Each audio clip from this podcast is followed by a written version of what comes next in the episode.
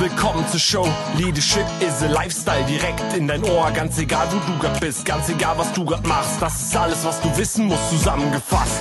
Du willst nach oben oder dass alles so bleibt. Du willst ein bisschen glücklicher oder erfolgreicher sein. Du willst dass du Ziele erreichst, dann nimm dir doch die für dich Zeit, denn das ist was Leadership is a Lifestyle heißt. Wir wissen es alle.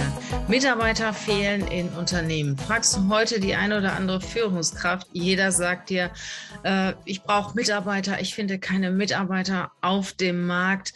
Ja, und in dieser Verzweiflung begeht der ein oder andere auch mal einen Fehler den er später bereut und den er besser nicht machen sollte.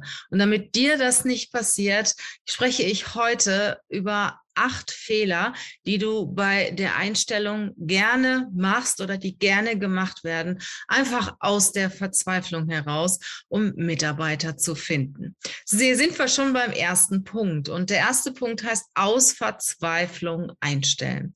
Du weißt, du hast eine ganze Menge zu tun, deine Mitarbeiter sind überlastet, Mitarbeiterinnen klagen schon, Mitarbeiter klagen, sind sauer, weil sie zu viel zu tun haben, Kunden sind sauer, weil Aufträge nicht erfüllt werden und du bist verzweifelt. Und dann stellt sich jemand vor, na ja, vom fachlichen Skill passt er so einigermaßen, von der Persönlichkeit gefällt er dir nicht. Du stellst ihn trotzdem ein. Du stellst diese Person aus Verzweiflung ein.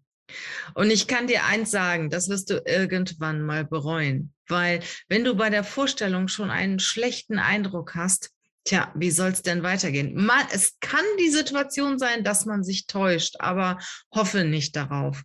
Und wenn vom Skill nicht alles so 100% perfekt ist, wenn der fachliche Skill nicht 100% perfekt ist, da kannst du ein Auge zudrücken. Ich sage immer Dinge, die man in sechs Monaten lernen kann. Die muss der Mitarbeiter, die Mitarbeiterin nicht unbedingt mitbringen. Aber Dinge, die essentiell sind für den Job, was zum Beispiel auch, ich sag mal, äh, grundlegende fachliche Skills sind, die muss er natürlich mitbringen oder sie. Was viel, viel wichtiger ist, ist der persönliche Eindruck. Wie wirkt diese Person auf dich? Kannst du dir vorstellen, mit ihr zusammenzuarbeiten? Kannst du dir vorstellen, mit dieser Person äh, ja in deinem Team zu arbeiten? Wie ist das für dich, wenn du darüber nachdenkst, dass du diese Person den ganzen Tag um dich hast. Und ähm, wenn du sagst, na ja, da muss ich, da muss ich doch schon einen sauren Apfel beißen. Wenn du eben kannst, wenn du eben kannst, ähm, suche weiter. Das war der erste Punkt. Also stelle niemals aus Verzweiflung ein. Der zweite Punkt ist, ähm, ja, wenn du dann jemanden gefunden hast, den du gut findest, aber der zögert so, überrede die Person nicht. Wenn sie von Anfang an nicht so richtig will, dann hat sie auch ihre Gründe dafür. Und dann lass es einfach. Hör auf, Menschen zu überreden, bei dir zu arbeiten. Ich glaube, das macht überhaupt keinen Sinn. Und ähm, im Endeffekt wird wahrscheinlich diese Person eh nicht lange bleiben. Also das habe ich selber schon mehrfach festgestellt. Wenn du jemanden überredest, bei dir zu arbeiten, dann ist irgendetwas dran, dass diese Person nicht unbedingt will. Und wenn sie was anderes hat, dann geht sie. Und das kostet dich auch wieder Geld. Ja, der dritte Punkt ist Lügen. Bleibe immer bei der Wahrheit und lüge nicht. Ne? Also äh, wenn dann jemand fragt, hey, muss ich Überstunden machen? Und dann meinst du, naja, der kommt eher, wenn du sagst nein und man muss bei dir Überstunden machen, dann ist der nachher stinksauer. Ähm, das ist übrigens ein sehr, sehr häufiger Wechselgrund, dass Versprechungen nicht eingehalten werden und dass im Vorstellungsgespräch Dinge zugesagt oder versprochen wurden, die anschließend nicht eingehalten werden. Und das bringt dir doch nichts. Also ähm, wenn, wenn dann nachher die Person bei dir arbeitet, ist sie nachher sauer, weil das anders ist als im Gespräch und kündigt auch wieder. Und auch das kostet dich Geld. Ich mache das sogar umgedreht. Also ich verschärfe noch die Situation. Also wenn man bei mir, bei mir muss man zwar kaum Überstunden machen, aber ich sage, hey, das kann passieren, dass du auch mal samstags kommen musst, wenn interessante Bewerber ein Gespräch führen. Es kann passieren, dass du auch schon mal abends um acht oder um neun Uhr ähm, Telefonate führen musst und auch schon mal ja länger im Büro bleiben musst. Ähm, ich sage das extra, weil dann, wenn die Person dann Ja sagt, dann ist, kommt sie und ist dann sogar erleichtert, dass sie das halt gar nicht machen muss, sondern nur ganz selten machen muss. Und wenn dann mal dieser Fall eintritt, dass diese Person länger arbeiten muss, dann ist es auch völlig in Ordnung für sie. Ja, dann äh, sorge immer dafür, dass du genug Personal hast. Das ist der vierte Punkt. Also sorge dafür, dass du niemals so in den Stress kommst, dass jemand kündigt und ähm, du hast ein Thema. Ich, ich spreche aus Erfahrung. Ich habe das selber im Moment und ähm, da muss ich auch sagen, da war ich auch, auch nachlässig. Also achte darauf, dass du immer genügend Personal hast, dass du immer ein Backup, hast für deine Themen. Das finde ich extrem wichtig. Lieber eine Person zu viel als eine Person zu wenig. Du musst ja nicht zwei Top-Experten haben in deinem Unternehmen. Du kannst ja einen Experten, ich sag mal einen Stellvertreter, einen Junior äh, oder eine Juniorin haben, die dann im Extremfall diese Aufgaben erledigt. Ja, dann äh, der fünfte Punkt, den habe ich eben auch schon mal leicht angesprochen. Stell niemals den fachlichen Skill vor die Werte weil die Werte bleiben, den Skill kann man verändern. Ne? Also jemand kann sich wirklich einarbeiten und etwas lernen, aber die Persönlichkeit änderst du nicht so schnell. Und wenn du den Eindruck hast, die Persönlichkeit passt nicht, da ist irgendwas, was da ah, nicht so ganz fein ist, dann lass am besten die Finger davon, weil das bringt nichts. Ja, dann der Punkt sechs, äh, ein Punkt, den wir auch immer wieder erleben. Die Firmen feilschen mit dem Gehalt, wirklich. Die feilschen wie auf einem türkischen Bazar und pressen den Bewerber aus wie so eine Zitrone. Und das macht sich auch nicht bezahlt. Also ich sag dir eins, wenn dann der, der Bewerber, die Bewerberin aus Verzweiflung anfängt, weil sie vielleicht arbeitslos ist oder arbeitssuchend ist oder was dringend braucht, Du wirst diese Person auch schnell wieder verlieren, wenn du ungerecht bezahlst.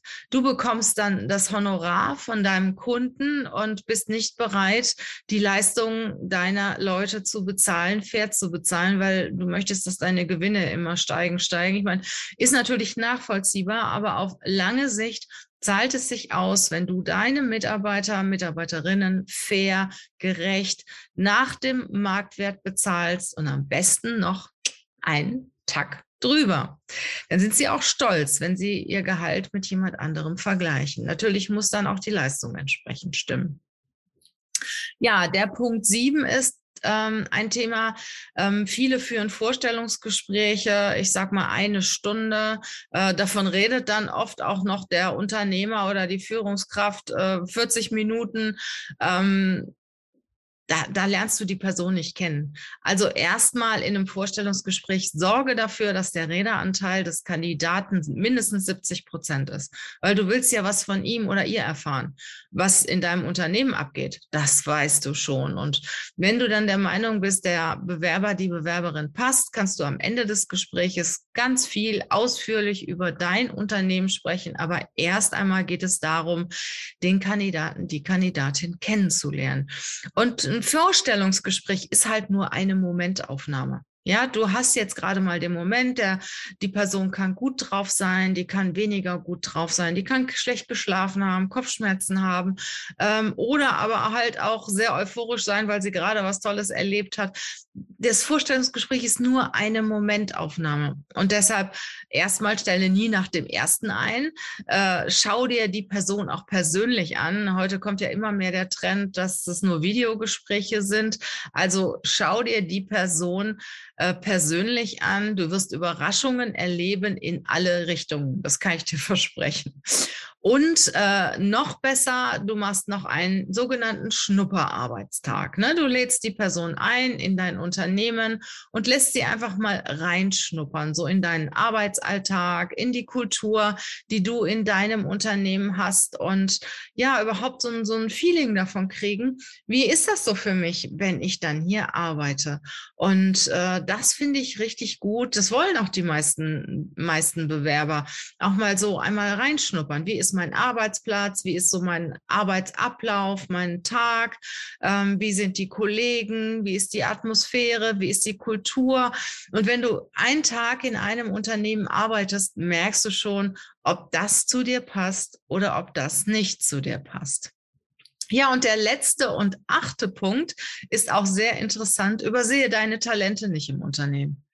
Der eine oder andere Mitarbeiter, mit die eine oder andere Mitarbeiterin möchte sich vielleicht schon auf die Stelle bewerben, traut sich nicht oder wird sogar abgelehnt, weil vielleicht der eine oder andere Skill dann doch fehlt. Und manchmal frustrierst du deine Talente, wenn du Menschen von außen einstellst. Also bevor du eine Einstellungsentscheidung fällst, beziehungsweise bevor du äh, eine Stelle ausschreibst, schau doch mal in deinem Unternehmen, stell die, äh, stell die Schreib die Stelle in deinem Unternehmen aus für Gespräche und schau mal, ob du vielleicht eine Person in deinem Unternehmen promoten kannst und sie wird dir dankbar sein. Und es, es gibt nichts Schlimmeres, als jemanden vor die Nase gesetzt zu kriegen, obwohl man denkt, hey, ich kann das doch mindestens genauso und wenn nicht sogar noch besser, weil diese Menschen haben wir auch oft bei uns in den Gesprächen sitzen. Sie bewerben sich dann woanders, weil sie frustriert, weil sie enttäuscht sind. Ja, und das muss nicht sein. Also, denk an daran, vermeide die acht Fehler. Ich sage sie nochmal. Einmal Menschen aus Verzweiflung einstellen, dann ähm, keinen Kandidaten überreden, nicht lügen im Vorstellungsgespräch. Ähm, ja, sorge dafür, dass du immer ausreichend Personal hast. Stell niemals den Skill über die Werte, falsche nicht mit dem Gehalt.